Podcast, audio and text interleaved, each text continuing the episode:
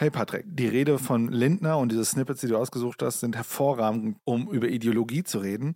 Denn erstens, was Lindner da macht, und das ist vielleicht auch oft, wie der Begriff Ideologie verwendet wird, er benutzt Ideologie eher im Sinne einer politischen Ideologie oder Ideologie als politische Agenda. Und in der Art, wie er es auch benutzt und wie es auch dann auch verstanden wird, wenn man sagt, da hat jemand eine ideologische Perspektive oder was auch immer, definiert er mehr oder so, es gibt so eine Art objektiv neutrale Realität oder eine objektiv neutrale Position, welches dann durch ein subjektives und wenn wir im politischen Kontext darüber reden, in der Regel einen politischen Spin wird das getrübt, diese Perspektive. So als würden wir die Welt dann durch so eine Art ideologische Brille sehen, die das im Grunde verzerrt und uns nicht mehr die Realität zeigt, sondern eine Illusion oder eine, ja, im Grunde eine Verzerrung der Realität. Ne? Also wir haben sozusagen die ideologische Brille auf und er sozusagen auch in der Rede, wie er das dort benutzt hat, ne, benutzt das sozusagen als wie so eine Art sublimierendes Machtinstrument, das im Grunde sagt, hier, ich habe die ideologische Brille nicht auf, das sind die Ideologen da hinten. Und ich bin Realpolitiker. Ne, also ich sehe die Realität, ich habe eine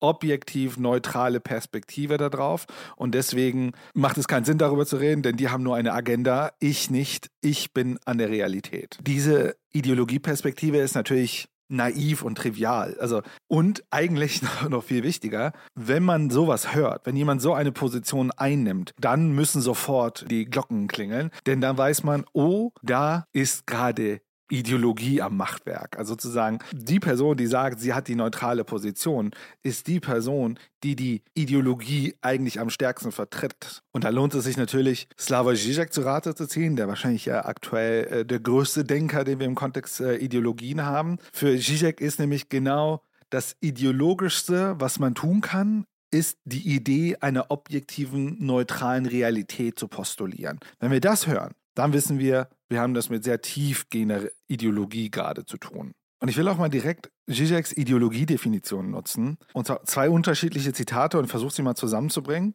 Das eine ist, für Zizek ist Ideologie strukturiert unser Verlangen, also unser Desire, das von Freud sozusagen. Und Ideologie ist das, was Ordnung in dem Chaos unseres Verlangens bringt. Ne, Desire ist ja sozusagen das, was in unserem S drinsteckt. Ne? Tief, wir können ne, keine Sprache, können ne, voller Widersprüche und so weiter. Und der zweite Definition von Zizeks Ideologiebegriff ist eine unbewusste Struktur, die uns die umgebende Wirklichkeit als eine kohärente Tatsachenwelt erscheinen lässt. Ideologie ist keine Illusion, die die Realität der Dinge maskiert. Ideologie ist eine unbewusste Fantasie, welche die Realität selbst strukturiert. Was heißt das? Ideologie ist keine Brille, die wir uns aufsetzen. Nee, wir haben sozusagen, Ideologie ist die Welt ohne Brille. Also alles, was wir sehen um uns herum, die Realität selbst ist durch die Ideologie strukturiert. Wie bei They Live müssen wir uns eine Brille aufsetzen, um kurz zu sehen, was die Ideologie hinter den Dingen ist. Jetzt im spezifischen Fall von Lindner ist es natürlich super spannend. Was er eigentlich macht oder was wir dort sehen, ist im Grunde, er macht eine Ideologieverdrehung. Ne, Lindner framet die Anerkennung von sozialen und ökologischen Notwendigen. Also wir ruinieren mit unserem Lebensmodell